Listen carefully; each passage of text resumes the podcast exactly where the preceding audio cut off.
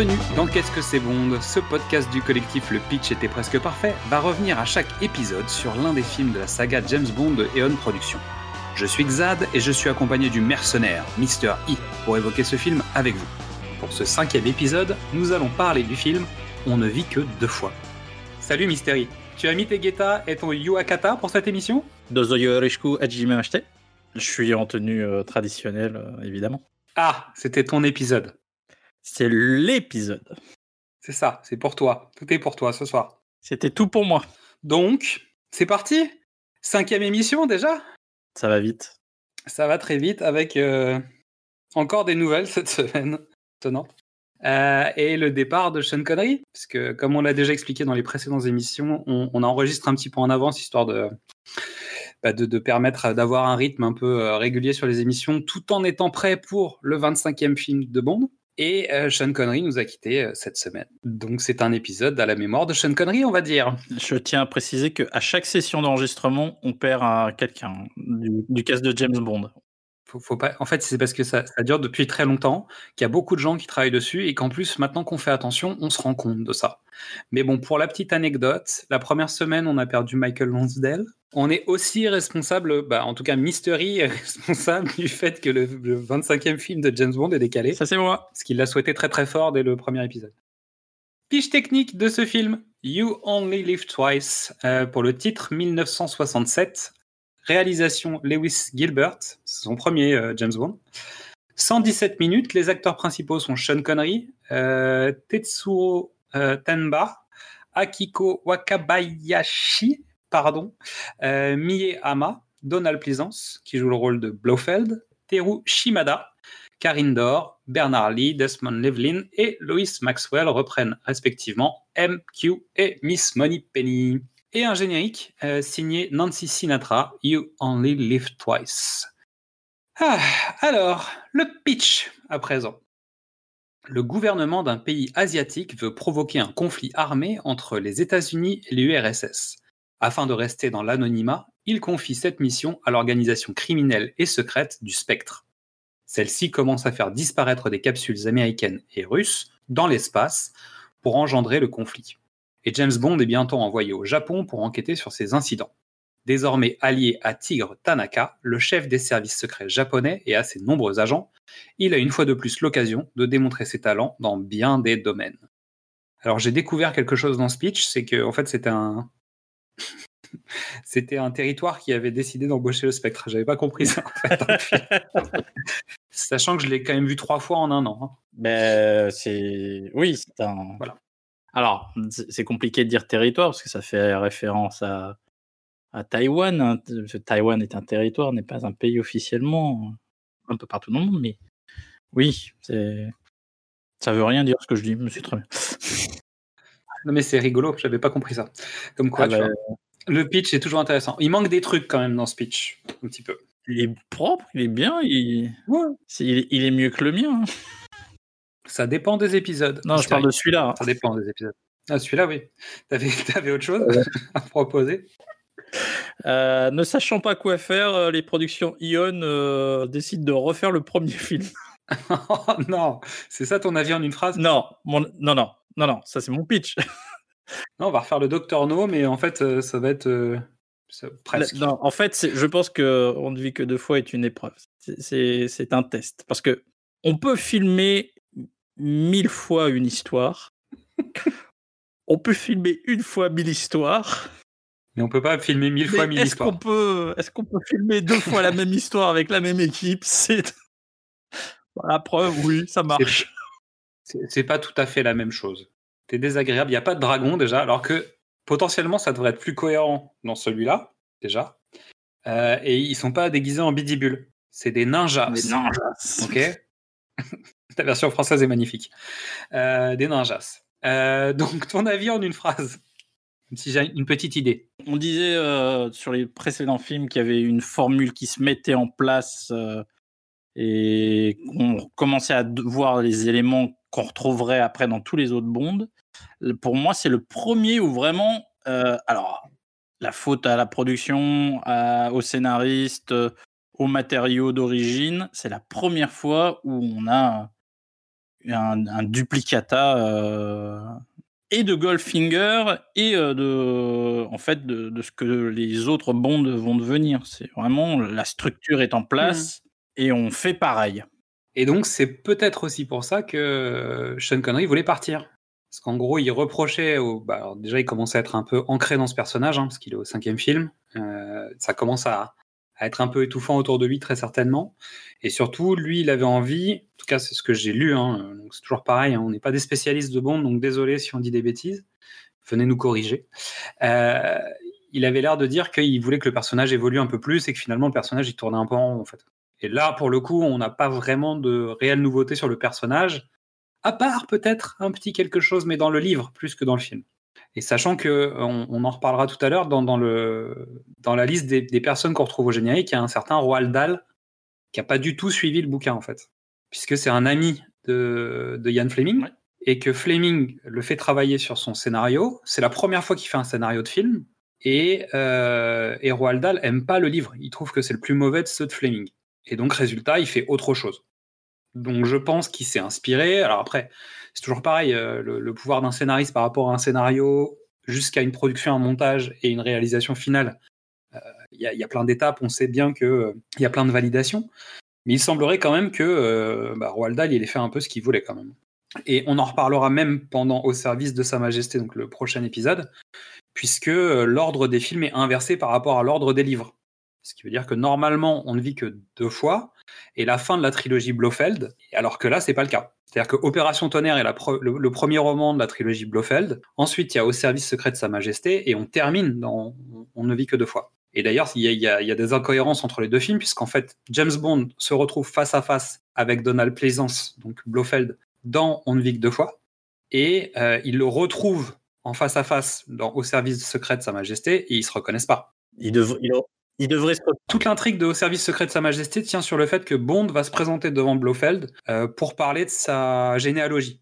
C'est le sujet en fait du, de l'intrigue principale de Au service de Sa Majesté. Et en fait, il se retrouve face à face dans une réunion à parler des armes de la famille euh, Bleuchamp. Et euh, Blofeld ne reconnaît pas James Bond. Il découvrira qui c'est après, mais il le reconnaît pas. Alors qu'ici, en fait, il sait pertinemment que c'est James Bond, Mais en fait, euh, sans l'avoir joué vraiment, quoi. Excuse-moi. si tu prends sur tout l'arc euh, des, films jusque-là, c'est encore plus incohérent, puisque après Doctor No, euh, le spectre connaît James Bond. mais pas forcément son visage. Ils savent qu'il existe.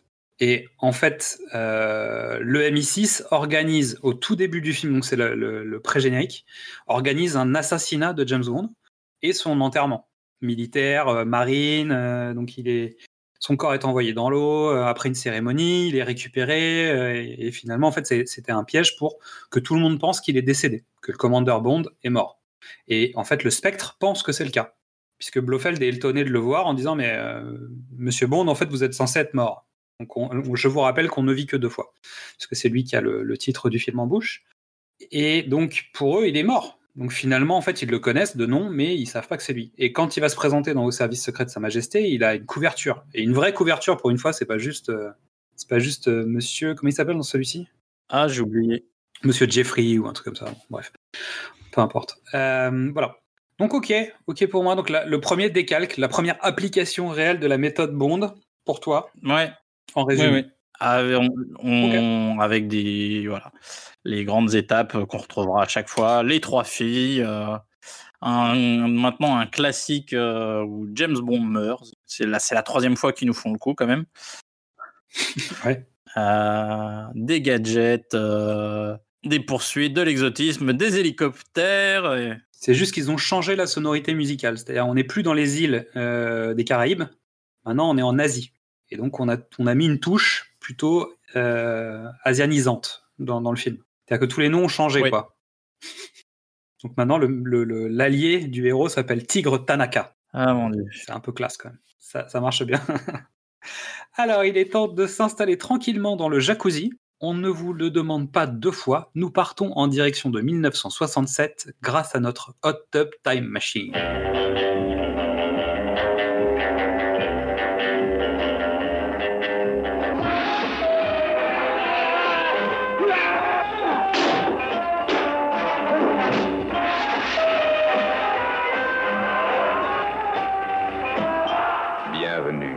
Honorable. double 07. Il est le seul et l'unique. Sean Connery. Soyez le bienvenu au Japon, Monsieur Bond.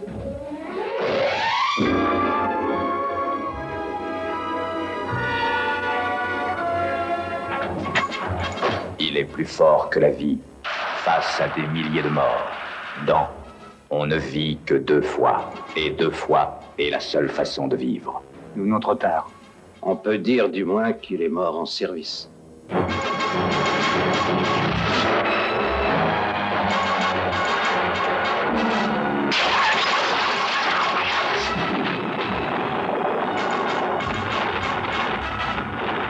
Mais Bond est mort. Bond est vivant. Tu es Bond au plus tôt.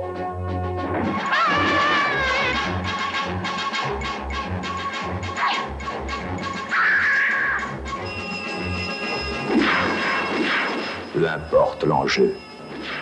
Ils mettent tout le paquet contre James Bond, Sean Connery, double 07.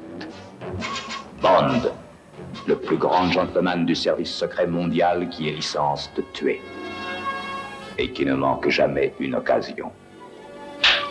Pourquoi une fille aussi gentille est-elle mêlée à tout ça? Bond est de retour.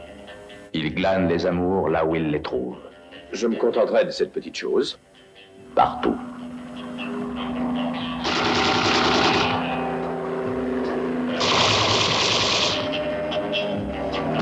Bond apparaît en Orient. Les paris sont à mille contre un, mais on ne lui laisse aucune chance.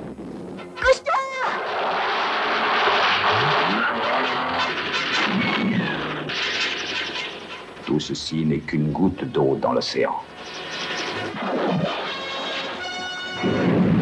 C'est le meilleur des films de ceux qui ont créé Double 07.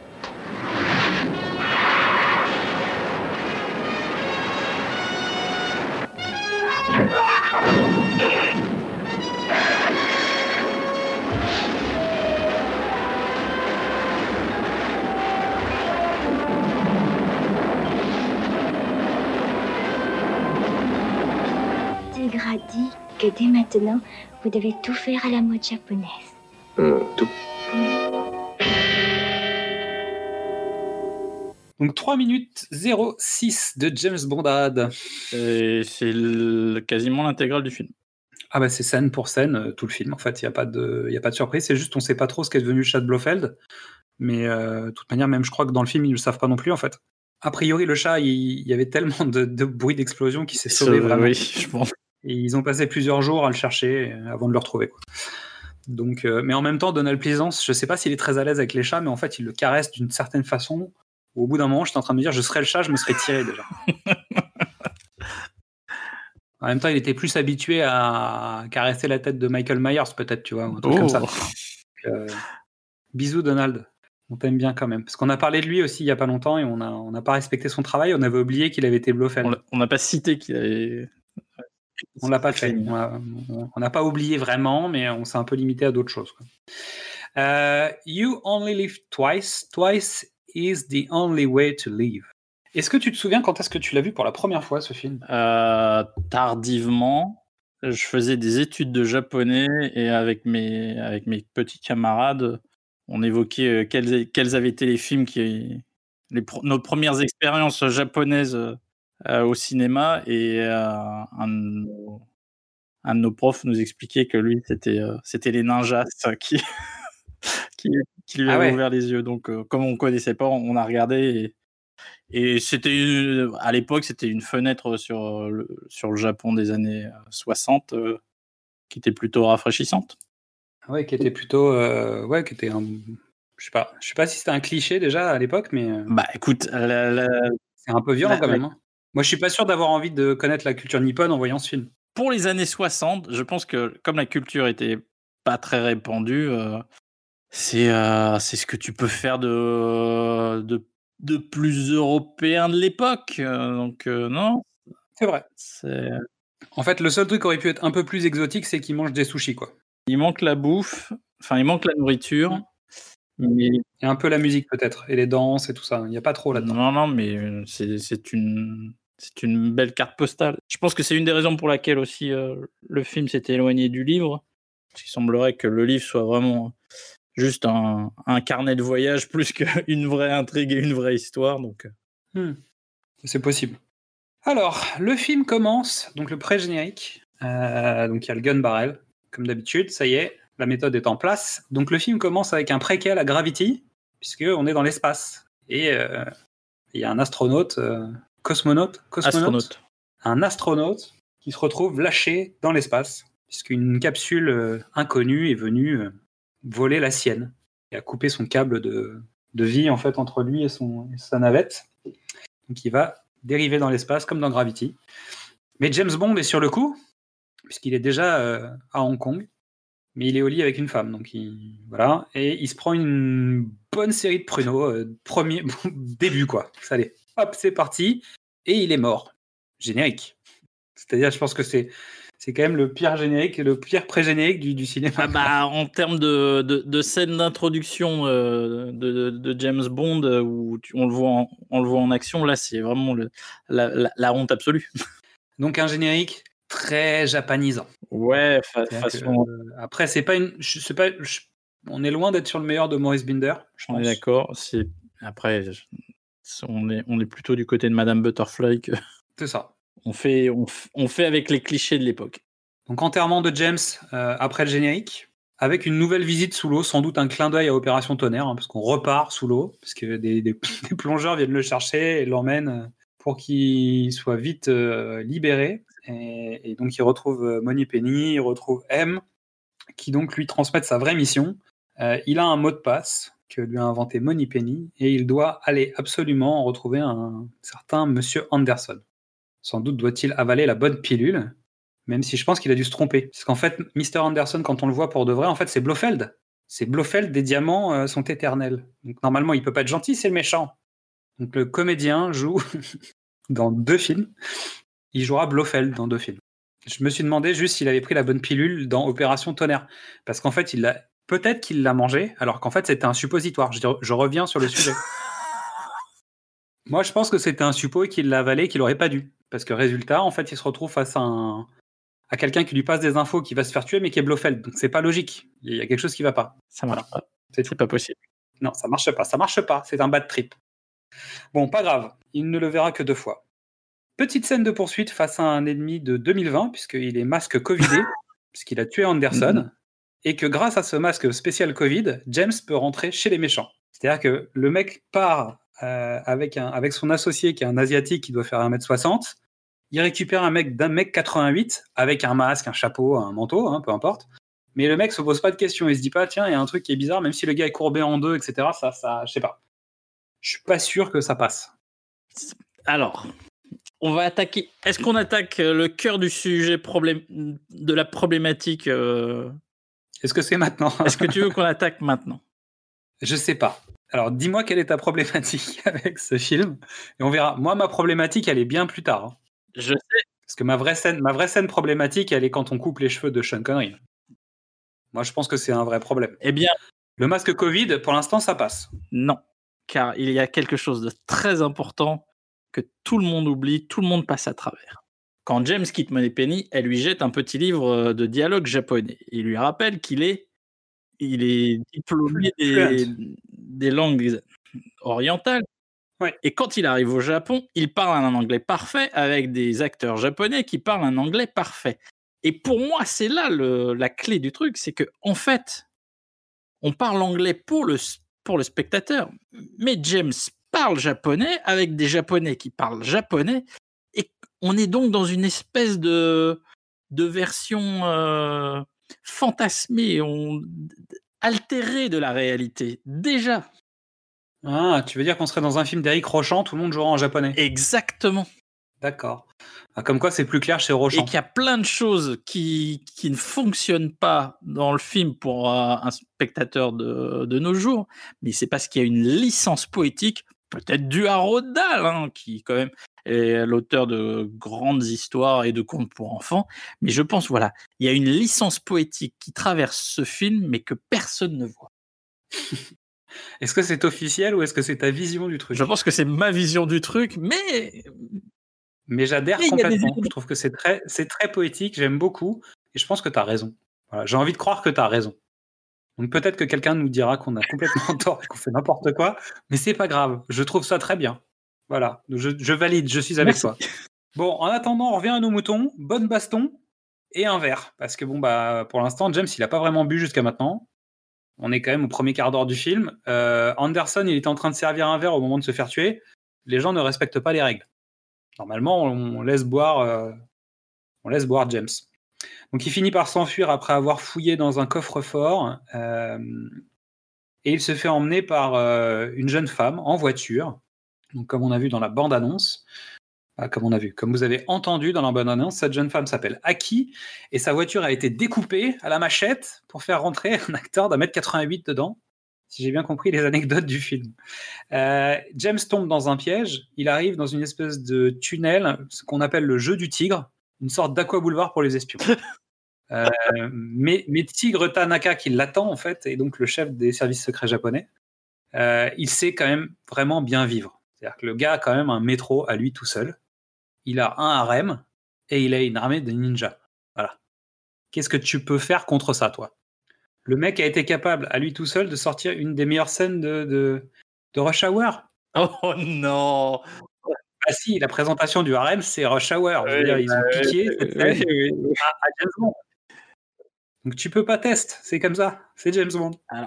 Donc oui, le coup du harem, on le retrouve dans, la- dans le premier film Rush Hour, même si euh, Chris Tucker est capable d'en faire un truc beaucoup plus drôle que Sean Connery, parce que c'est pas son métier. Mais, euh, mais voilà, cette scène pour moi, c'est Rush Hour. Et on ne dérange jamais un black quand il est au buffet. ça, c'est la règle. Bon, après, c'est quand même. euh, C'est quand même les bains les plus artificiels qui m'étaient donnés de voir euh, depuis très longtemps. On en profite pour mentionner une fois encore euh, le chef décorateur qui est Ken Adam. On sent la qualité de la production japonaise. Quoique je crois. Non, tous les intérieurs sont à Londres, mais. Ils sont à euh, ils sont à Pinewood, Oui, ils, sont... ils doivent être à Pinewood. Donc, euh, Tigre Tanaka est donc sur le coup, hein, il travaille avec James Bond, il lui explique euh, toutes les méthodes, et James retourne chez Osato, donc là où il avait été la première fois, le premier soir, en se faisant passer pour quelqu'un d'autre. Mais bon, euh, évidemment, ça ne passe pas vraiment inaperçu, il y a des caméras partout, il y a un rayon X sur lui, on lui conseille même d'arrêter de fumer parce que c'est pas bon pour ses poumons. À nouveau, il a le droit de boire un verre, et ça, pour le coup, personne ne lui dit que c'est pas bien. D'ailleurs, ça, ça va changer le rapport à l'alcool dans les James Bond. hein. Je, fais, la blague régulièrement en disant qu'il picole tout le temps, mais euh, à l'époque, c'était complètement courant et on en a déjà parlé. euh, mais dans les dernières versions, et notamment les versions avec Daniel Craig, c'est un problème. C'est-à-dire que le fait que James Bond boive de l'alcool est un vice, vraiment. Et techniquement, ça le rend moins performant. Alors que Sean Connery, dans les années 60, le fait de boire de l'alcool régulièrement dans les films, euh, bah, finalement construit le personnage. Dans le bon sens du terme, j'entends. Mais comme quoi, le, le, le rapport à l'alcool dans la société a complètement évolué. Et aux femmes, et au racisme, on en reparlera. Mais l'alcool, en tout cas, euh, qui est assez facile dans les, dans les premiers James Bond, va devenir un vice de, de- du personnage. parce qu'on n'avait pas encore vu les ravages que ça allait faire sur Dean Martin, c'est pour ça. T'en- T'en as qu'un à citer? Parce que moi, j'ai une liste. hein. Non, non. Et potentiellement, il y en a quelques-uns dans la liste des mecs qui auraient pu jouer James Bond. Donc c'est pas mal quand même. C'est d'ailleurs comme ça qu'il est choisi. C'est ce que toi Non, non, non. Ah non, c'est pas vrai. Je, je- je rigole. J'ai pas vu. euh, j'ai pas vu Russell Crowe dans la liste. Bref. Euh, bisous. Donc, James Bond fait son rendez-vous et en sortant de son rendez-vous, dans le, je veux dire, on est quasiment encore dans le hall. hein. Il y a une voiture qui passe et qui le rafale. il se prend une rafale de balles euh, qu'il arrive à éviter de justesse parce que qui est là pour le sauver. Mais qui, qui a l'idée débile de dire écoutez, il y a un mec qui sort de chez nous, il est un peu louche, je pense qu'il faut qu'on l'élimine, descendez-le quoi. Mais devant l'immeuble. Qui fait ça? On est au, qui, qui fait ça pour la discrétion? Mais non. Je veux dire, on est au Japon, on n'a pas le temps. Devant chez toi, Mystery, il faut, tu vas pas tuer quelqu'un devant chez toi en disant mais nous on n'est pas responsable, il y a une voiture qui est passée, elle l'a rafalé, on n'y est pour rien. Tu ne peux être qu'innocent, personne ne ferait ça. C'est vrai. Pas mal. Dis donc, tu serais pas un des agents du spectre, toi? Bonne façon de faire les choses. Et vu le nombre de personnes qui tombent à chaque fois qu'on fait une émission, je pense qu'il y a des questions à se poser. Alors, Bref, Vu le turnover euh, chez Spectre, euh, non, non. je- Ah. Tiens, ce sera peut-être un sujet, ça. Le turnover au spectre. Oui, c'est sûr qu'ils sont pas encore prêts à avoir euh, le happy at work. C'est pas leur truc, quoi. Non, Je pense que ça va pas. Non, c'est pas leur truc. Donc ensuite, poursuite en voiture, avec une technique pour échapper à l'ennemi. Je pense que j'avais jamais vu ça ailleurs. on la reverra jamais, je crois. Non, il y a un hélicoptère avec un aimant qui vient attraper la voiture des suiveurs et qui les balance à la flotte. Point barre. Et ben, je trouve que c'est très bien.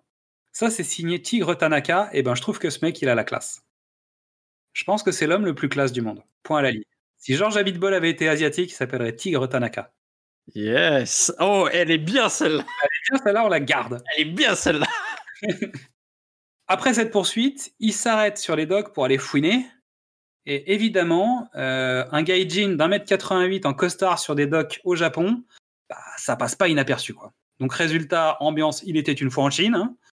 Euh, James, il est obligé de courir sur les toits, d'essayer d'éviter des gars, etc. Bon, il fait pas de kung-fu, donc ça marche pas. euh, c'est c'est moins intéressant que quand, euh, quand c'est un autre. Il finit quand même par se faire faire prisonnier. Et il arrive à séduire numéro 11, la femme fatale rousse de chez Osato, en huit phrases à peu près. On se croit au Scrabble. Il doit avoir des phrases contre triple. C'est le pouvoir magique de James. Oui, mais il l'a pas touché, il a les mains dans le dos. On savait que c'était euh, potentiellement le toucher magique. Ça n'est pas grave. Il a, il a retourné Pussy Galore. Il a, il a essayé de retourner euh, Volpi. Il peut toutes les faire. mais en fait, non. Lui qui pensait s'envoyer en l'air simplement, bah finalement, il se fait jeter en l'air. c'est ça qui s'est passé pour de vrai. Parce qu'elle l'emmène dans un avion et boum, elle, elle saute de l'avion, mais elle le laisse dedans. Et là, James Bond, il veut plus rigoler. Là, il demande à ce qu'on lui livre la petite Betty et que son père doit l'accompagner. En fait, on ne sait pas pourquoi il demande à, à ce que son père vienne. C'est juste pour qu'on voit Q dans le film. Mais là, Q, sur plusieurs épisodes, moi, il commence à me faire penser à Bernard de la Villardière un peu. Il est toujours prêt à donner de sa personne pour visiter les quatre coins du globe et lancer un peu des magnétos, quoi. Mais il sert à rien, en fait. Je parle de, structure. Il est extrêmement important que Q explique vraiment tout ce qui va se passer dans la séquence suivante avec tous les gadgets, parce que sinon, ça sort de nulle part. C'est-à-dire que la, la petite Betty, finalement, en fait, c'est la grosse Bertha, quand même, un peu. Exactement.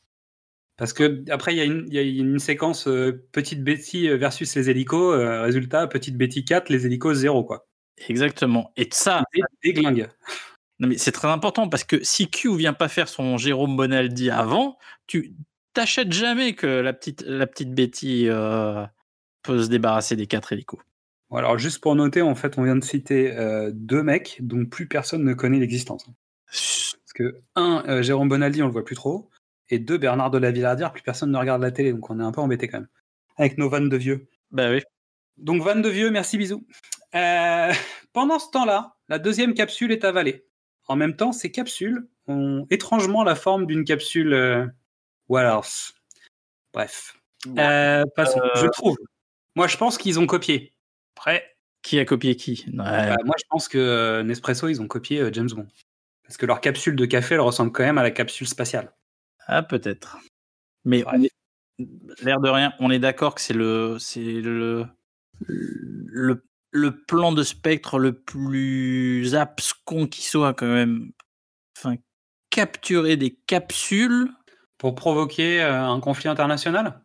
Ouais. Oh, ils, ont- ils- ils feront pire plus tard. Hein. Bah, C'est pas Spectre, mais il y en a d'autres qui feront des plans bien pourris comme ça aussi. hein. Non, mais c'est la question de capturer. Tu, envoies dans je- D'ailleurs, c'est vrai qu'il y a un truc que je comprends pas. C'est alors déjà un, euh, si vraiment on doit s'attacher au plan. Alors l'avantage c'est que ça montre un peu l'espace. Je rappelle qu'on est en 67. Attends, non 69 c'est le prochain. On est en 67. Donc on n'est pas encore très spatial, mais on a déjà parlé de ça euh, sur le voyage fantastique, si je dis pas de bêtises, parce qu'on est à peu près sur les mêmes périodes. On est déjà spatial puisque Gagarine euh, est revenu. Non, mais On prépare un Justement, Apollo. J'y viens. Donc, on est en 67. 67, on a déjà été dans l'espace. Donc, il y a un côté un peu exotique de le montrer, même si on n'y envoie pas James. Pas encore. Et il n'y a pas eu encore 2001 l'Odyssée de l'espace. C'est-à-dire qu'on n'est pas encore dans ça, et on n'est encore pas dans la période Star Wars, ou post-Star Wars, parce que finalement, Moonraker est plutôt une réaction à Star Wars, en gros. Euh, puisqu'il va même chambouler l'ordre des films de James Bond à ce moment-là, parce qu'il n'était pas prévu du tout euh, dans ce planning. Là, en fait, on fait un peu rêver les gens. Ils ont vu, euh, en tout cas, ils ont entendu parler des voyages dans l'espace. Je pense que c'est une façon de jouer avec ça.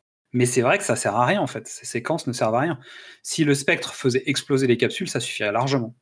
C'est ça, le rapport coût-efficacité est très faible.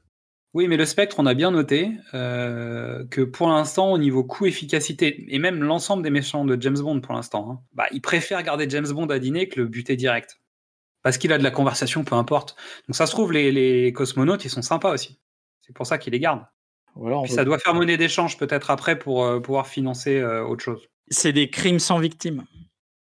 Oui, mais le spectre, ils ont toujours un coup d'avance. C'est-à-dire que déjà, un, ils peuvent déclencher déclencher une guerre, et si jamais ça n'arrivait pas, ils pourraient vendre les cosmonautes. Ou alors c'est une démonstration de force technologique. Nous, on est capable d'être au-dessus de vous. Ça, c'est sûr.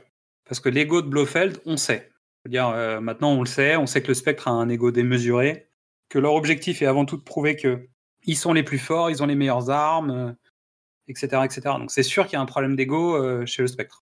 Et quand on découvre la tête de Blofeld à la fin, Donald Pleasant, c'est son. ah, c'est sûr qu'on est obligé de devoir compenser, quoi. Parce qu'il y a quand même une tronche défoncée. C'est le film des maquillages Un peu borderline, tu veux dire? Très borderline. Voir, euh, voir, on a passé la ligne depuis longtemps quand même. Ou on l'a prise carrément la ligne. Parce que pour arriver là où ils en sont, euh, il y a un moment où ça va plus. Quoi. Euh, donc ensuite, super base des méchants, ça on peut le dire. Euh, Canadam, il a fait un boulot de titan. Le décor coûte plus cher que l'ensemble des décors de Dr No. Le monorail fonctionne pour de vrai. Et le toit de la base est escamotable pour de vrai.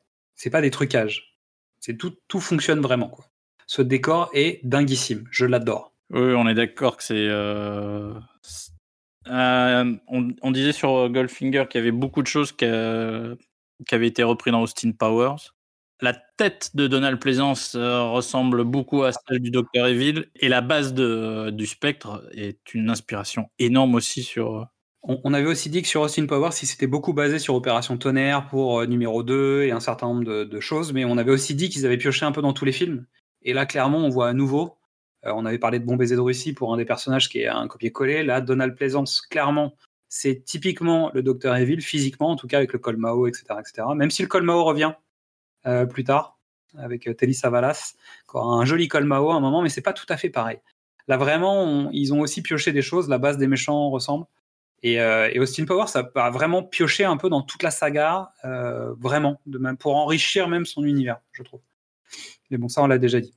Euh, après la piscine de requin, on a le bassin à piranha. Et numéro 11 va goûter la piscine, à moins que ce soit le contraire. Ah, les deux- ah, Oh, elle est jolie celle-là. oui, c'est la piscine qui goûte numéro 11. Et, et donc, euh, on découvre un peu euh, bah, que finalement, en fait, le numéro 2 est juste le fils spirituel de numéro 1. Il a juste décidé de faire mieux que son père et il a des plus gros poissons. Mais sinon, euh, même bassin, quoi. Même bassin, même, même envie, même. euh, Mais pareil, hum, rapport euh, efficacité, hum, numéro 2 est moins bien que numéro 1. Donc, numéro 1, il est meilleur que numéro 2. Ouais. Aussi, il a compris quelque chose. Il a toujours sa chatte sous la main, alors que numéro 2 l'avait pas, et résultat, James Bond lui a piqué. Non, non, non, non, non, non, peux pas la... Non, celle-là, je la garde pas? non. celle-là, tu... tu peux la garder, hein, tu, tu es. Non, je la garderai pas. Euh, mais j'avais besoin que tu sois là pour la faire. Sinon, c'était encore pire. Donc ensuite, James Bond, c'est un peu le petit Nicolas, mais à l'Académie des ninjas. Sasuga no Sarubo, Sarutobi. C'est ça, c'est comme ça que ça s'appelle. Sasuga no Sarutobi. L'Académie des ninjas.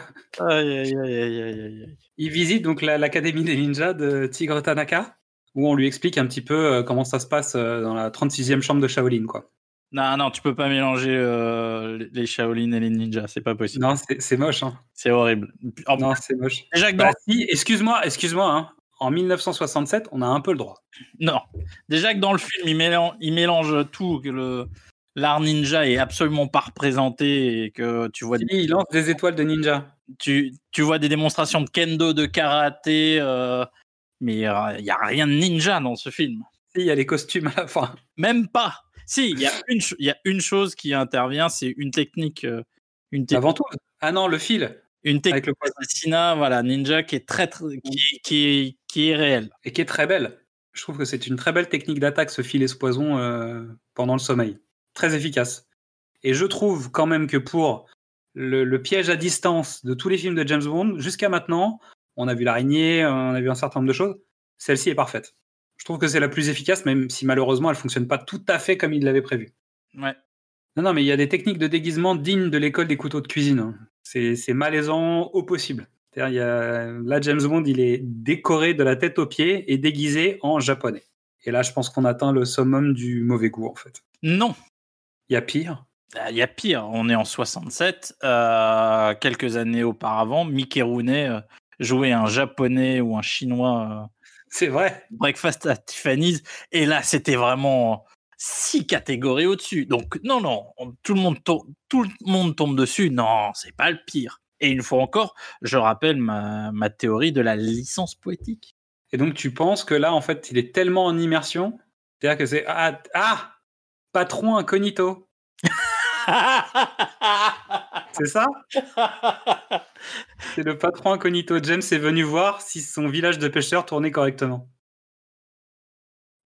En tout cas, belle rencontre avec un nom qui n'est pas prononcé dans le film, qui s'appelle Kissy Suzuki, et qui dans le roman est la mère d'un certain James Suzuki. Voilà, je pose ça là. Ce qui veut dire que dans les romans, James a sans doute un fils.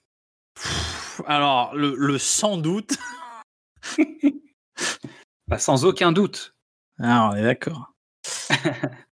Euh, et en attendant, pour sa noce, James s'offre un petit Airbnb dans un village de pêcheurs. Plutôt pas mal, avec une jolie vue. Ouais. Euh, lancement des Américains est avancé. Euh, il est temps de trouver la base des méchants. hein. Et pourquoi pas en faisant de l'escalade en maillot de bain, par exemple. En ayant perdu complètement le déguisement. Complètement. Non, non, mais là, il ressemble plus à, il ressemble à James Bond. Bah, c'est normal, parce que la licence poétique fonctionne. C'est ça, parce qu'il est maintenant, il est en camouflage. Tout. Il n'y a plus besoin, en fait. Il n'y a plus besoin de camouflage parce qu'il est en immersion. Il y a les caméras qui le suivent, il a rencontré les gens, personne ne se doute que c'est James Bond. Donc ça marche. exactement comme tu, tu passais du japonais à l'anglais tout de suite. Là, tu n'as plus besoin du déguisement. Tu sais qu'il est déguisé. Il est costumé. C'est pareil, ça sert à rien. Non, mais ça marche si c'est Roald Dahl qui écrit, parce qu'en fait, finalement, ça pourrait être un conte pour enfants. Et c'est les procédés du conte, en fait, de d'utiliser des choses comme ça et de dire voilà, il y, a des- il y a des règles, c'est- elles sont établies, ça fonctionne. Bon, en tout cas, James sait où sont cachés les blancs, les jaunes et les rouges. C'est pas les biomanes, c'est pas complètement raciste, c'est juste la couleur de leurs uniformes. Mais heureusement que 007 ne sort jamais sans son costume d'homme ventouse. Et pendant qu'il s'amuse à se coller sur les vitres, il envoie la fille chercher les renforts. Ça, c'est la classe. À la nage. À la nage, la fille se fait tirer dessus et ensuite elle va dans l'eau pour éviter que les balles qui sont déjà passées la touchent. Il y a un problème de montage dans cette scène à un moment. C'est-à-dire qu'elle plonge sous l'eau alors qu'on lui a déjà tiré dessus. Donc James arrive dans la base des méchants. Il se fait un petit coup de train de la mine, hein, parce qu'il a, il a chopé les fast, lines, euh, qui, les fast lines qui lui permettent de passer devant tout le monde. Et ensuite, il se déguise pour aller jouer dans l'étoffe des héros. Mais il se fait repérer par Blofeld. Et pour la première fois, on voit le visage de numéro 1.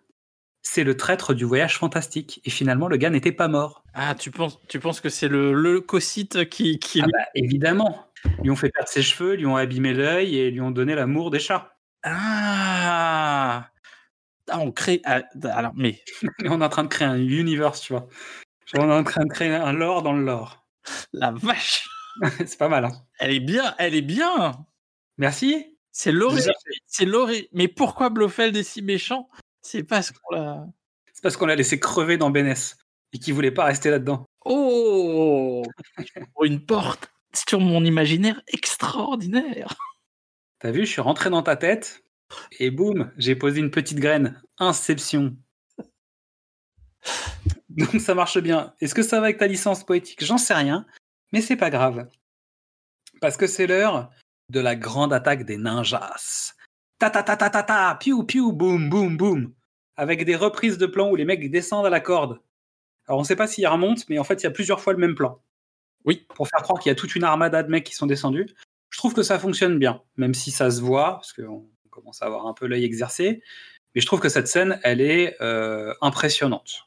Euh, des, des des grandes scènes finales euh, groupées, c'est. Bah, après, voilà, c'est un décor à un million de dollars, c'est euh, des moyens euh, tellement supérieurs aux autres films. euh, les trois, les trois pauvres figurants de Dr. No, euh, les- le bataillon militaire de Goldfinger. Là, on est dans. Les, les ennemis, les ennemis, les, P- les PNJ euh, de Opération Tonnerre. Avec une déception encore et toujours, c'est que James n'affronte pas Blofeld qui s'enfuit. Il se Oui. retrouve face à son à son garde du à son- Euh, le boss de fin de niveau. Un peu un peu pasteurisé pour le coup, Ouais. sans, sans beaucoup de saveur. Oui, mais il, le- il le fait prendre, il lui fait boire la tasse. Mais voilà, mais une fois encore, voilà, le, le, le conflit entre euh, avec le, le vrai leader euh, est évacué. Pas maintenant. Ouais, c'est pas maintenant. C'est toujours pas maintenant. euh. Et James a donné naissance à un concept publicitaire très fort. Il est pris, il doit observer ce qui va se passer parce que Blofeld va gagner, qui va finir par attraper la dernière capsule. Euh, et donc, il sait que s'il attrape la capsule américaine, finalement, la troisième guerre mondiale va démarrer. Et James demande une dernière cigarette. Et James donne naissance à la phrase qui dit Fumer tue. Aïe, aïe, aïe. Alors moi j'ai quand même un gros doute sur le fait de faire sauter la capsule euh, du Spectre à peu près à 4 mètres de la capsule américaine. Ce que j'ai vu dans Gravity, a priori, c'est pas ça. hein. C'est-à-dire que si tu fais ça, la capsule américaine, elle y passe aussi. hein. Bah, euh, techniquement, oui.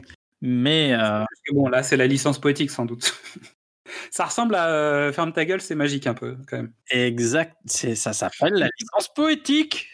Enfin, ce qui m'inquiète, c'est que le moment, le moment du film où James rencontre le plus de difficultés, c'est quand il doit ouvrir un clapet pour appuyer sur un bouton. C'est- terrible. Excuse-moi, il a réussi cette fois-ci. Je te rappelle que dans Goldfinger, il avait un bouton sous le nez et qu'il était en train d'essayer de défaire les câbles. Il a au moins appris un truc. Il progresse, il progresse. il progresse, il s'améliore.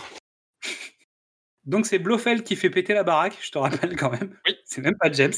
C'est Blofeld qui dit bah fuck, ils m'ont niqué ma maison et ils m'ont cassé mon délire. Moi je vais casser la maison. Et une fois Voilà. encore, hein, le, le, le rapport coût et, coût et réalisation est pas bon chez Spectre. En même temps ils se sont fait ils sont fait attraper donc c'est compliqué quand même. Mais ils ont été payés sans doute pour faire le. Donc à la fin, euh, des avions lancent des, des canaux de sauvetage et James prend un canot à lui tout seul avec Kissy. Il en a rien à cirer de savoir s'il y a des gens qui ont besoin d'un canot de sauvetage. Ça ressemble bien à des Anglais, ça. Parce que si ces gens n'avaient pas été dans le Titanic, peut-être qu'il y aurait plus de personnes qui s'en seraient sorties. Voilà, c'est tout. Voilà, fin du film. Petite scène d'amour, mais légère. Très Ça bien. C'était soft. La relation femme est plutôt soft dans celui-ci. Et très honnêtement, James Bond fait preuve d'une ouverture d'esprit sur, euh, sur les femmes asiatiques euh, tout à fait recommandable. Il attrape toutes celles qu'il peut. Et a priori, elle, il peut beaucoup. Euh, Ça, ce sera dans le, c'est dans le prochain où on- on- Ah ouais, dans le prochain, c'est violent même. Mais dans le prochain, c'est pire au niveau, euh, au niveau exotisme, j'ai envie de te dire. Et voir en, en termes de borderlinerie, on est quand même très très loin aussi. on est, on, on, en- on y reviendra, mais euh, On en reparle dans le prochain épisode. J'ai un segment sur le sujet. Alors, euh, Mystery, si tu as trois moments importants à noter dans ce film. Alors, pour moi, la première scène, sans aucun ordre particulier, mais en ordre d'importance, c'est la- l'attaque de la base, où vraiment on, on profite du, du décor à fond. J'imagine pas que le réalisateur ait eu le moindre problème. euh, Une liberté absolue. Plus que l'hélicoptère qui est retenu, moi, c'est le plan sur la, poursuite dans le port, qui a, une belle image, qui a des beaux plans, euh, vraiment où ils ont essayé des choses. C'était vraiment très intéressant. Ah, il y a des plans aériens en fait où on voit le dessus des bâtiments et James passe d'un bâtiment à l'autre pour chasser par une armée de, de personnes qui lui veulent un peu du mal. Et il y a des vrais beaux plans aériens sur cette séquence notamment. Et puis, euh, mais mon avis est biaisé, c'est l'arrivée au Japon, qui est une fenêtre euh, sur, euh, sur Tokyo à la fin des années 60, qui est, qui est un vrai plaisir. Bon bah moi sans grande surprise, hein, donc j'ai bien évidemment l'attaque des ninjas, hein, parce que bon là cette scène, je pense que c'est une des meilleures et la musique y est pour beaucoup aussi. On n'a pas parlé de la musique, mais pour le coup, à ce moment-là, la musique elle est là tout le temps, elle est présente, elle est très dynamique, elle met, de- elle met vraiment de l'énergie euh, au bon mo- au bon moment. Euh, elle est assez redondante, ce qui fait qu'en fait, euh, on sent que la lutte est un peu difficile entre l'armée des ninjas et les armées du spectre.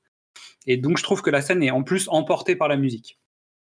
Ensuite, le deuxième moment, bah, c'est les fameuses soirées de chez Tigre Tanaka, parce que ça, quand même, bien, là, on est quand même sur le George Abitbol euh, japonais, donc on n'est pas là pour déconner. Euh, Lui-même s'habille peut-être en Yoji Yamamoto, mais ça, c'est pas sûr. Et pour terminer, bah, Sean Connery euh, déguisé en japonais, donc l'instant euh, licence poétique, en fait. Et donc, si je devais résumer mon avis en une phrase, ce serait une nipponnerie grandiose. Ouais, ouais, ouais, pas mal. elle est bien, elle est bien. Merci. Est-ce que tu en as une? Parce que Toi, tu avais commencé par quelque chose de désagréable. Absolument pas. Qu- Pourquoi tu dis ça? Bah, toi, tu as dit la première utilisation du moule, en fait. C'est un peu ça. euh. Oui, mais euh, ils en ont fait, ils en ont fait 21 ensuite. Donc euh, la- le, se- le seul regret que j'ai, c'est le, mais ça s'explique, hein, c'est le, le manque d'im- d'implication de Sean Connery qui, qui, mais on lui donne pas grand chose à faire. C'est ça le problème dans ce film. Clair. Il a rien à faire et euh, Mais il a une intervention utile pour le coup, contrairement à Opération Tonnerre où enfin, on en parlait surtout dans Goldfinger en disant que finalement en fait il n'avait pas servi à tant de choses que ça, il a juste été le grain de sable du rouage. Là, il est quand même partie prenante dans l'histoire. Son personnage fait des choses. Euh, il s'implique émotionnellement parce que finalement, euh, Kishi Suzuki, il en est, il est quand même plutôt attaché à elle, l'air de rien. Donc, ce qui fait que sa licence poétique euh, fonctionne, puisque finalement, même le personnage de James Bond finit par euh, bah, potentiellement le fait de plus être entre guillemets déguisé, c'est peut-être le fait de dire qu'il aimerait bien rester sur place ah, c'est joli. et que euh, finalement il a peut-être trouvé un, il a peut-être trouvé sa place d'une certaine manière en fait. Si, si je tire ta licence poétique jusque là, peut-être que c'est aussi ça. Parce que finalement c'est un moment où euh, bah, déjà il est touché par la- le décès d'Aki, mais potentiellement moins que euh, dans Opération Tonnerre. Et je pense qu'il y a un vrai attachement à, à Suzuki, même si c'est pas complètement affirmé, etc. Mais euh, il y a peut-être de ça. Tu voudrais dire que on, on commence à sentir que James a besoin d'un attachement et, et cherche Par exemple, Et- et que peut-être James est un cœur d'artichaut. et, et cherche l'amour en fait. Mais il cherche à se poser, ce garçon. Il essaye tout ce qui passe. C'est un message. C'est-à-dire que c'est quelqu'un qui a besoin de stabilité, évidemment. Alors peut-être que ça viendra. Ouais. En attendant, en parlant de stabilité, ça tombe bien. euh, on a toujours notre petit segment sur les chiffres. Alors cette fois-ci, je voulais qu'on parle un petit peu du spectre et du recrutement au spectre. Parce qu'en fait, on est au cinquième film et euh, on a croisé le spectre déjà quatre fois dans les films. Dans Doctor No, dans Bon baiser de Russie, dans Opération Tonnerre et maintenant dans On ne vit que deux fois. On les voit pas du tout euh, dans Goldfinger, puisque Goldfinger n'a aucun lien avec le spectre, même si on en a déjà parlé, il aurait pu. Ouais. Donc jusqu'à maintenant, nous avons rencontré numéro 1, qui a été joué par trois comédiens. Nous avons rencontré numéro 2, nous avons rencontré numéro 3, puis son remplaçant, numéro 4, qui a été joué par deux comédiens. Alors, est-ce qu'il a été tué? Je ne me rappelle plus. Numéro 5, numéro 7, numéro 8, numéro 9, numéro 10 et sa remplaçante. Et numéro 11 et sa remplaçante. Puisque numéro 11, on la retrouve ici, c'est une femme, alors qu'avant, c'était un homme. Euh, donc, on avait donc le docteur No qui était numéro 8. On avait donc Blofeld, qu'on a déjà vu plusieurs fois, qui est numéro 1. Rosa Klebb, donc de Bon baiser de Russie, est le numéro 3. Euh, Largo était numéro 2, euh, le comte Lippe était numéro 4, et dans on avait Volpe, Fiona Volpe, donc la, la préférée de Mystery, qui était numéro 10 Ouais. du spectre, et il y avait un numéro 11 dans cet épisode, dans Opération Tonnerre. Le numéro 11 est tué, et il est remplacé donc par numéro 11 dans ce film. Et voilà, donc il y a un vrai problème de recrutement euh, au spectre. Donc on a 17 comédiens, dont 3 femmes, donc 5% de femmes. Mais il y a des femmes au spectre, à des, des rôles un peu importants. Il y a numéro 3 quand même. Numéro 3, c'est pas mal. Et surtout, on n'a pas de numéro 6. Donc il y a une vraie question qui reste en suspens après tout ce temps. Qui est le numéro 6 du spectre? Est-ce que c'est Money Penny? Est-ce que c'est Q? Est-ce que c'est James Bond lui-même qui pourrait être le numéro 6 du spectre? En tout cas, c'est un numéro de prisonnier. Oh, tu m'as coupé. Tu l'as bien préparé. Hein. Tu m'as coupé. Tu veux ou pas? Non, je l'ai pas. En fait, je l'avais pas. Mais non, mais- Je, je viens de la- je viens de la- je viens de dire ça maintenant. mais merde, Comme j'ai dit James Bond lui-même, non, je la refais. j'attendais, j'attendais que t'arrêtes pour, pour dire le nom du. Mais euh, c'est pas grave. Il est au village, voilà. Donc bref, et, euh, il ne fait pas bon travailler au Spectre. Ce n'est pas une société d'avenir, ce n'est pas une société happy at work. Et donc pour notre génération euh, Covid de télétravail, c'est important le bien-être au travail. Et donc, a priori, les conditions de travail au Spectre, c'est pas tout à fait ça. Ah, non. Mais après, c'est un, choix de vie. hein. J'ai envie de dire que c'est- une carrière, c'est un sacerdoce. Ah bah là, il y en a qui ont mangé des os, hein, ça c'est sûr. hein. Et c'est certain. Mais on note quand même qu'il y a des méthodes un peu expéditives, aussi bien à l'embauche hein, qu'au licenciement. C'est assez efficace en fait. On prend pas trop le temps. Un petit coup de Walter PPK, on balance ça au, au piranha et puis roule quoi. On passe à la suite, euh, on n'a pas que ça à faire. quoi. Et donc je trouve que les femmes euh, meurent plus facilement quand même au spectre. Parce que ça c'est important de le dire. hein. Elles tiennent pas très longtemps. hein. Mais tout le monde meurt facilement au spectre. Bah pas Blofeld. Hein. A priori, euh, lui tient la route. Et tu regardes, euh, tous les autres sont. Oui, la plupart du temps, on les présente. Alors, sauf quand tu as des grandes réunions, mais en général, ils, ils reviennent pas la fois d'après. hein. Puisque déjà, dans Bon baiser de Russie, on voyait le numéro 5, et dans Opération Tonnerre, il y a numéro 5, mais c'est pas le même comédien. Donc, on a parlé donc de Roald Dahl, donc, euh, qui est donc le scénariste du film. Euh, c'est un écrivain britannique, c'est un auteur de romans qui s'adresse aussi bien aux enfants qu'aux adultes, mais il est mieux connu pour ses, ouvrages de littérature euh, jeunesse. C'est le père de très nombreux personnages, comme le Gremlin, le Gremlin, c'est lui. James et la grosse pêche, Charlie et la chocolaterie, Fantastic Mr. Fox, le bon gros géant, Mathilda, etc. Donc il est quand même, c'est une personne importante dans la littérature jeunesse, euh, surtout anglo-saxonne. C'est l'auteur jeunesse anglo-saxonne. Anglais, tu veux dire? Ouais. Parce que moi j'ai Dr. Seuss en tête aussi.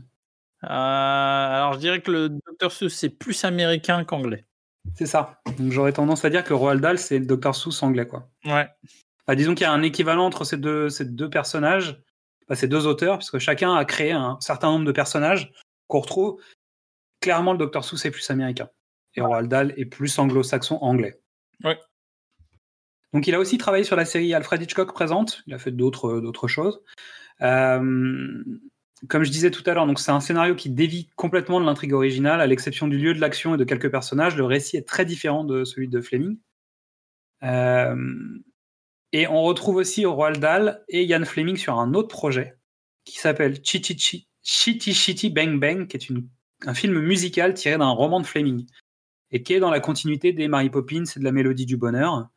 Euh, donc c'est un étrangement, c'est un projet qui est un peu étrange en associant, bah, qui correspond bien à Roald Dahl, mais qui est un peu bizarre dans la, dans la carrière de Fleming, parce que c'est vraiment un film pour enfants. euh. Donc c'est un film où on retrouve euh, notamment Dick Van Dyke D'accord. de Mary Poppins.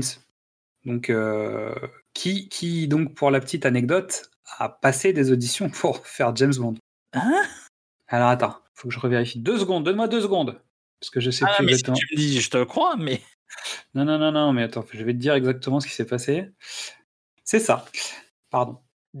Dick Van Dyke en James Bond.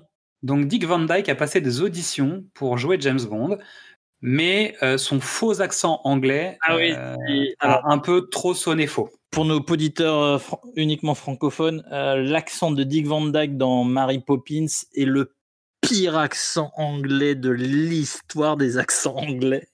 Et Et donc, on comprend pourquoi il a été recalé de James Bond. tu m'étonnes. tu pouvais pas. tu- je pense que tu pouvais pas. Si, tu pouvais choisir pire, mais. Oh. Donc voilà pour euh, Roald Dahl. Donc euh, un, drôle de personnage dans, euh, cette armée de scénaristes qui, sont des routiniers. Roald Dahl, c'est un nom qui, sonne un peu étrange. Donc, elle qui sait si bien donner tort au titre de ce film, telle la féline qui a neuf vies à consumer, Midissa, que penses-tu d'On ne vit que deux fois? Salut à tous, avec ce cinquième James Bond version Nippon Galactic, je peux vous confirmer que je ne suis toujours pas fan de James Bond. Le film et le personnage. Quand j'ai vu que l'histoire se passait au Japon, j'étais contente parce que moi j'adore le Japon, mais pas comme JB. Non, pas au point de me faire passer pour une japonaise et en épouser un. Pour une fois qu'on voit être sérieux avec une femme et se marier, il faut que ce soit aussi fake que son postiche. Et avoir reçu le prix d'honneur de la langue orientale à Cambridge n'est certainement pas une raison, petit prétentieux. J'ai eu mon bac en comptabilité et finance au rattrapage et en redoublant trois fois, et c'est pas pour autant que je me déguise en cruelle d'enfer pour épouser mon banquier. Ouais, je suis énervée. Et c'est de sa faute. Au lieu de perdre son temps avec ses conneries, il aurait dû travailler ses fonds verts. Ils m'ont fait mal au crâne. Et puis il a toujours pas compris qu'il fallait taper l'ennemi et pas se les taper. Peu importe la longueur des jambes, ça apporte que des problèmes. Il y en a marre, JB San. Concentre-toi. Heureusement que ce film m'a rappelé de très très bons souvenirs d'enfance, quand même, avec oncle Bruce Lee et tonton Jackie Chan. Oui, ils sont tous les deux chinois, mais la combinaison des ninjas m'ont rappelé ceux des Shaolin. Il manquait juste les cris aigus et les bruits de mouvements de combat, et j'y étais. La découverte du visage de numéro 1 m'a rappelé des souvenirs de mon cousin Tintin et son BFF Rastapopoulos. Oui, j'ai grandi avec la télé allumée et un double lecteur VHS. les joies des années 90. Avec ce film, j'ai été touchée par la nostalgie. Oui, oui, et aussi par l'incompréhension. Mais ça y est, vous commencez à avoir l'habitude. Les scènes finales en pleine mer, ça aussi, on commence à avoir l'habitude. Et je comprends toujours pas. Merci beaucoup, Midissa. On se retrouve euh, la prochaine fois pour parler des services secrets de Sa Majesté. Nice, vraiment. Tu mets combien de temps à les écrire? Ça dépend. Celle-là? Celle-là, je sais pas. Je l'ai écrite deux fois, je crois. J'en avais écrite une autre. Je me suis dit non, on écrit que deux fois.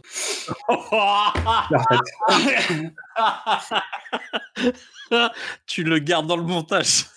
Elle est nulle, ça là, putain.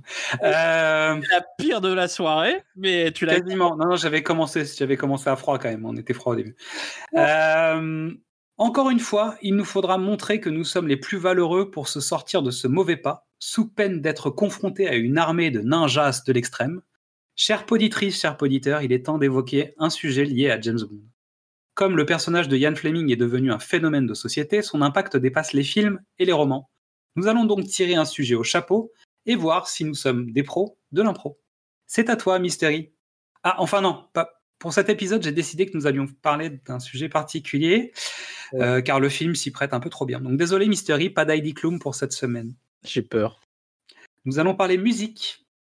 Et en quelque sorte, musique anglaise, avec l'ex-membre d'un boys band des années 90. Le groupe s'appelle Take That. Je veux bien sûr parler de Robbie Williams. Est-ce que tu vois où on va? Un sample euh, qui a permis à Robbie Williams de gagner des, des dizaines et des dizaines et des dizaines de livres Sans doute.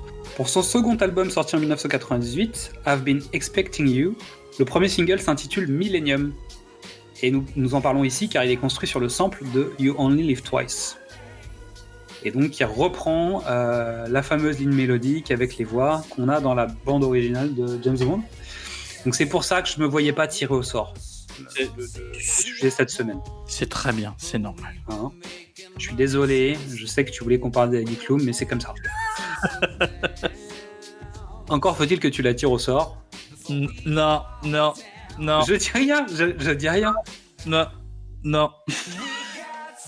Euh, le morceau a été composé par Guy Chambers euh, et il semble que Robbie Williams soit plus ou moins à l'origine de l'idée d'aller travailler du côté de James Bond, selon les dires de Chambers, euh, et qu'a priori John Barry n'a pas du tout apprécié le concept. Ils se sont croisés. En tout cas, Chambers raconte qu'ils se sont croisés et qu'il a été plutôt désagréable. Ça lui a pas plu. Euh, le clip qui est réalisé par Vaughan Arnell euh, reprend avec humour tous les codes classiques des films de James Bond, donc le smoking, les femmes, l'Aston Martin DB5, une mallette à combinaison, le vaudou, l'armée russe, le cosmonaute, le casino, le jetpack et le bateau sur fond d'écran vidéo. Tout est là. Pour un morceau qui est assez sympathique. C'est pas. c'est- très très loin d'être le meilleur euh, morceau de Robbie Williams, mais c'est un morceau sympa. Donc il allait bien dans, cette, dans cet environnement-là. Dans mon souvenir, euh, hmm, Robbie Williams avait, le- avait cette idée d'utiliser le sample de John Barry depuis très longtemps. Et ok, enfin, voilà.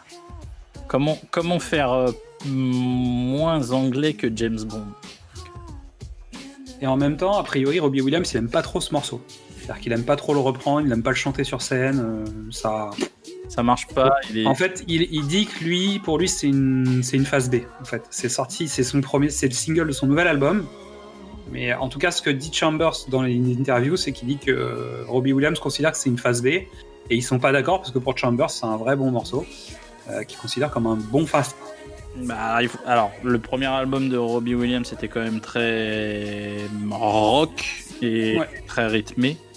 Euh, Millennium euh, se pose là, c'est un, un titre que tu peux écouter à la radio sans problème. Sur, Enfin, clairement. sur scène, ça, ça dépote pas quoi. Non.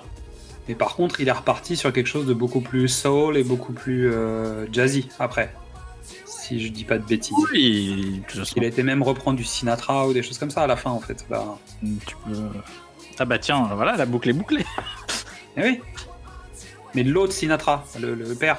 Non Robbie Williams a fait une reprise de Something Stupid, qui est un titre chanté en duo par Frank et Nancy Sinatra. Ah mais c'est vrai, tu as raison, exactement. Et donc la boucle est bouclée aussi.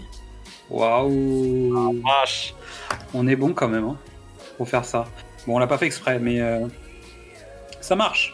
Ça marche. Et ça tombe bien, on était dans la musique et on va y rester parce que c'est le moment des chansons rejetées.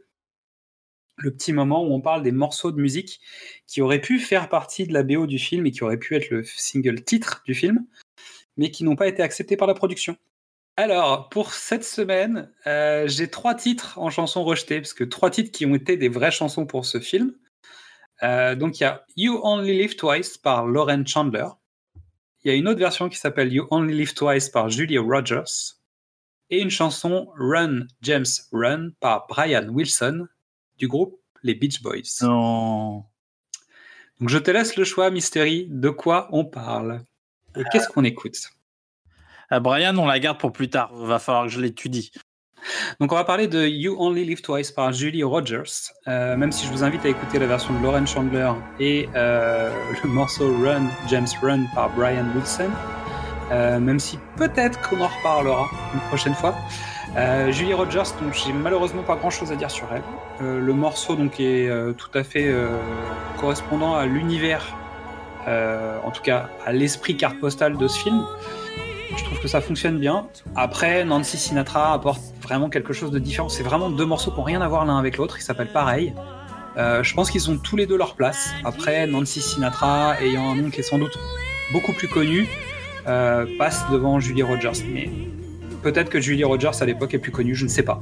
Vraiment, je- là, j'avoue mon, compétence sur le sujet. Euh, tout ce que j'entends moi, c'est que le- les, voilà, les, tentatives de, musique euh, dans, dans le morceau de Julie Rogers, il y, a, une utilisation de la gamme pentatonique euh, de, manière à ce que ça sonne un peu oriental, qui est, qui est, est- en fait qui est à l'image de Du film. du film quoi. C'est c'est maladroit, mais pour l'époque, c'est pas trop mal. quoi. Mais je trouve que c'est euh, la ligne mélodique, elle est accrocheuse quand même. Et, euh, et sa voix est intéressante. On n'est pas, on n'est pas dans des grandes envolées, mais il y en a. Bah, je trouve que ça correspond bien à l'esprit de ce qu'ils ont fait jusqu'à maintenant, Oui. quand même. Donc je trouve que le morceau est intéressant, il mérite d'être réécouté, il n'est pas désagréable. Celui de Lauren Chandler est bien à écouter aussi. Et on le retrouve régulièrement dans des compiles, si je dis pas de bêtises. En tout cas, c'est un morceau qui fait partie des morceaux connus, des morceaux rejetés. Et donc, nous arrivons au terme de cette émission. Donc, on vous remercie beaucoup de nous avoir écoutés. Euh, on attend vos commentaires et vos notes sur les réseaux sociaux. Rejoignez-nous, euh, branchez-vous sur les, euh, les autres émissions du collectif à travers tous les agrégateurs de podcasts. Et on vous quitte sur le morceau du prochain film, On Her Majesty's Secret Service de John Barry. À bientôt!